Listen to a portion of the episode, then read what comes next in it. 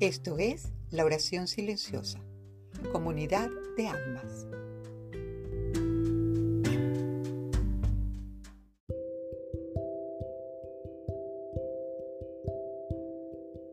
Hola a todos, bienvenidos a la oración silenciosa. Les habla su amiga Mariana Spurua.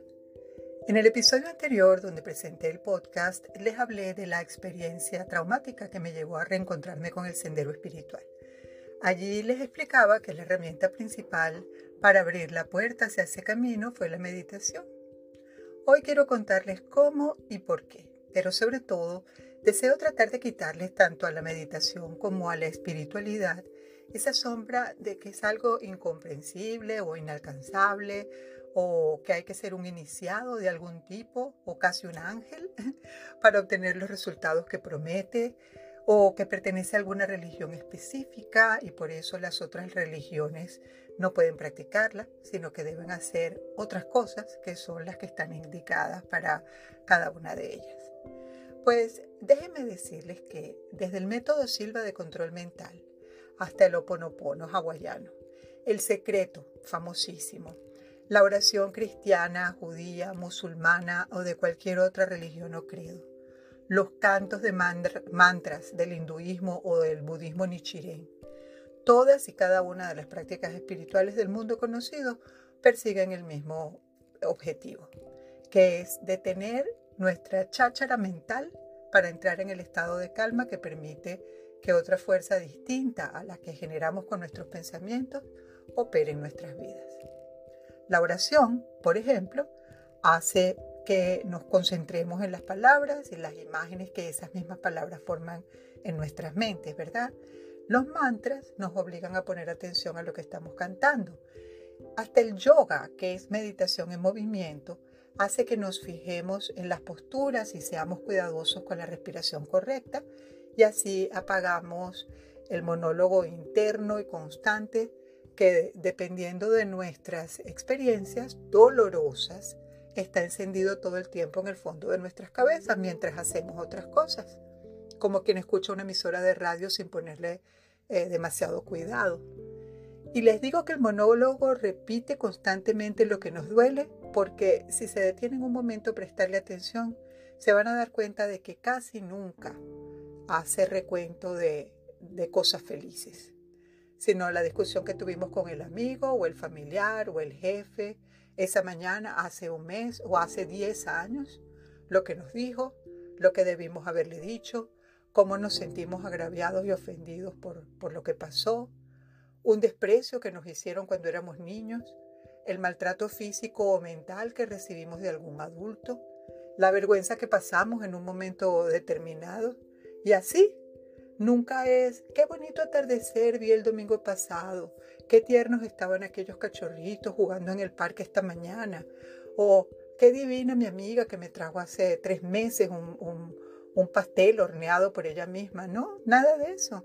El monólogo recuerda lo que alguien nos hizo cuando éramos niños, adolescentes o no se sabe cuándo, y lo mucho que nos dolió.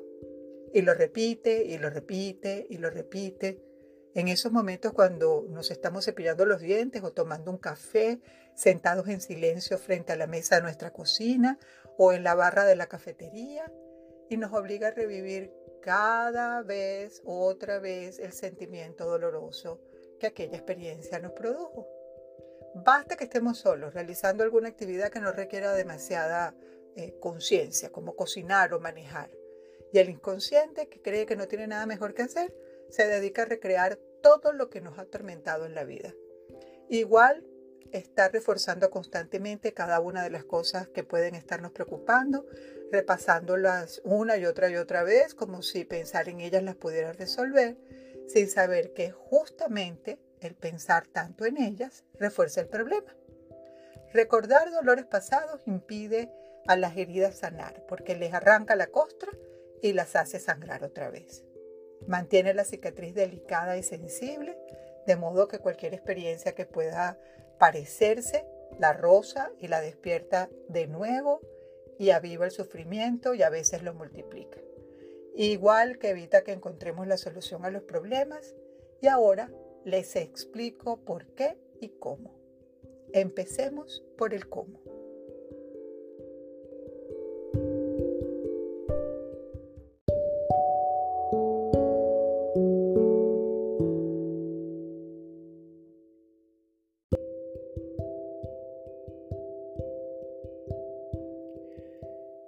Bueno, ya ustedes saben que los seres humanos funcionamos con electricidad, ¿verdad?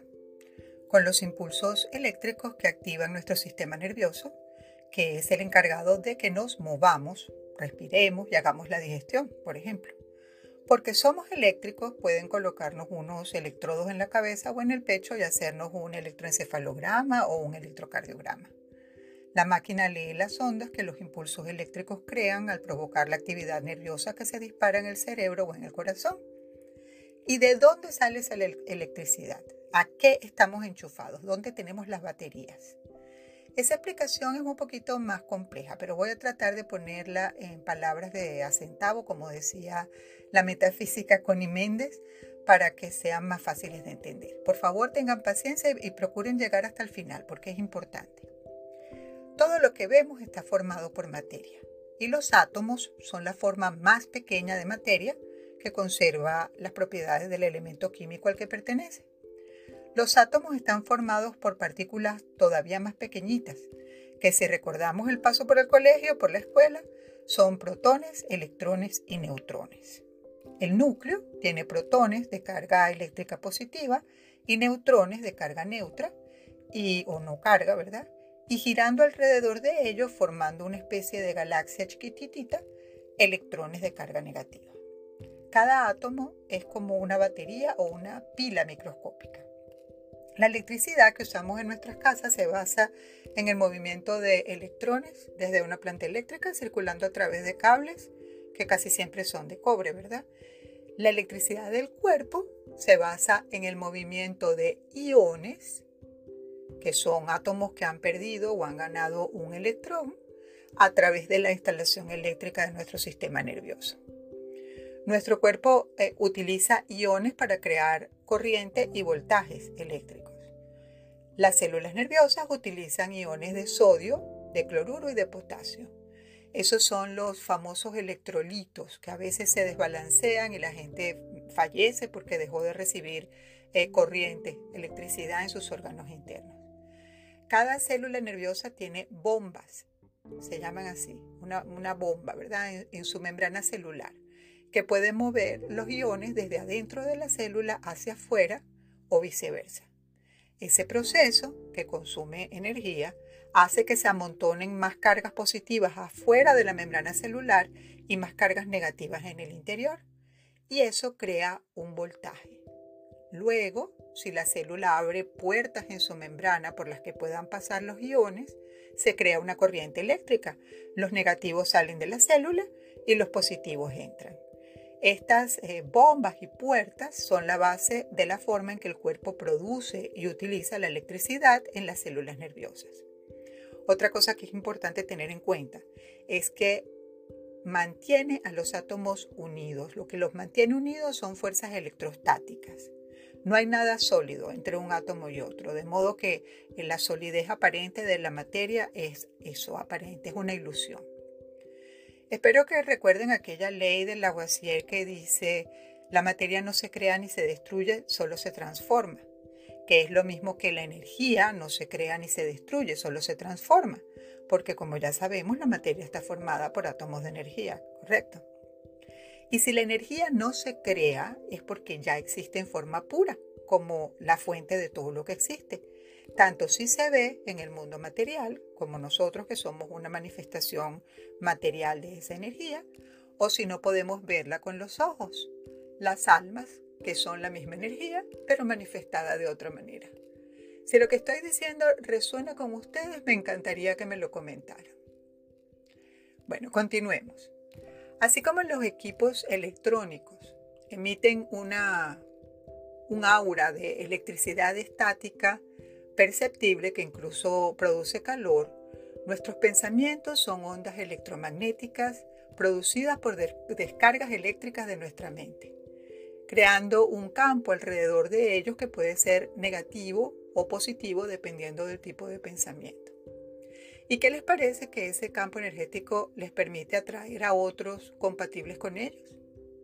Por eso escuchamos decir tanto que pensar positivamente atrae cosas buenas y lo contrario, pues ya saben. Eh, imagínense entonces todos esos recuerdos negativos pegados en nuestra mentes dando vueltas infinitamente en un loop, lo mismo, lo mismo, lo mismo.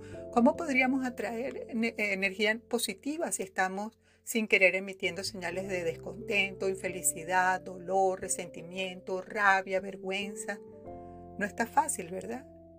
Ese es el por qué debemos apagar la emisión interna y escoger bien nuestros pensamientos. Y allí es donde entra el rescate de la meditación. Como ya vieron hasta ahora, no hay nada de esotérico ni misterioso en lo que les estoy comentando, sino ciencia pura.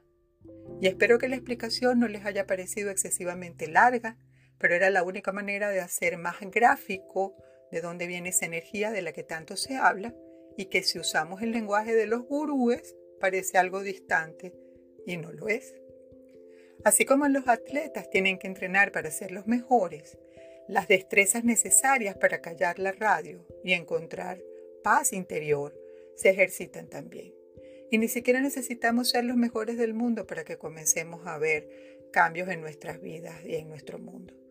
Poco a poco, con paciencia y sin expectativas, que es algo muy importante, vamos a dominarlo. Les prometo que el viaje será agradable y productivo. No dejen de dar follow al podcast para que no se pierdan ningún episodio y compártanlo con quienes crean que les pueda interesar. Un abrazo.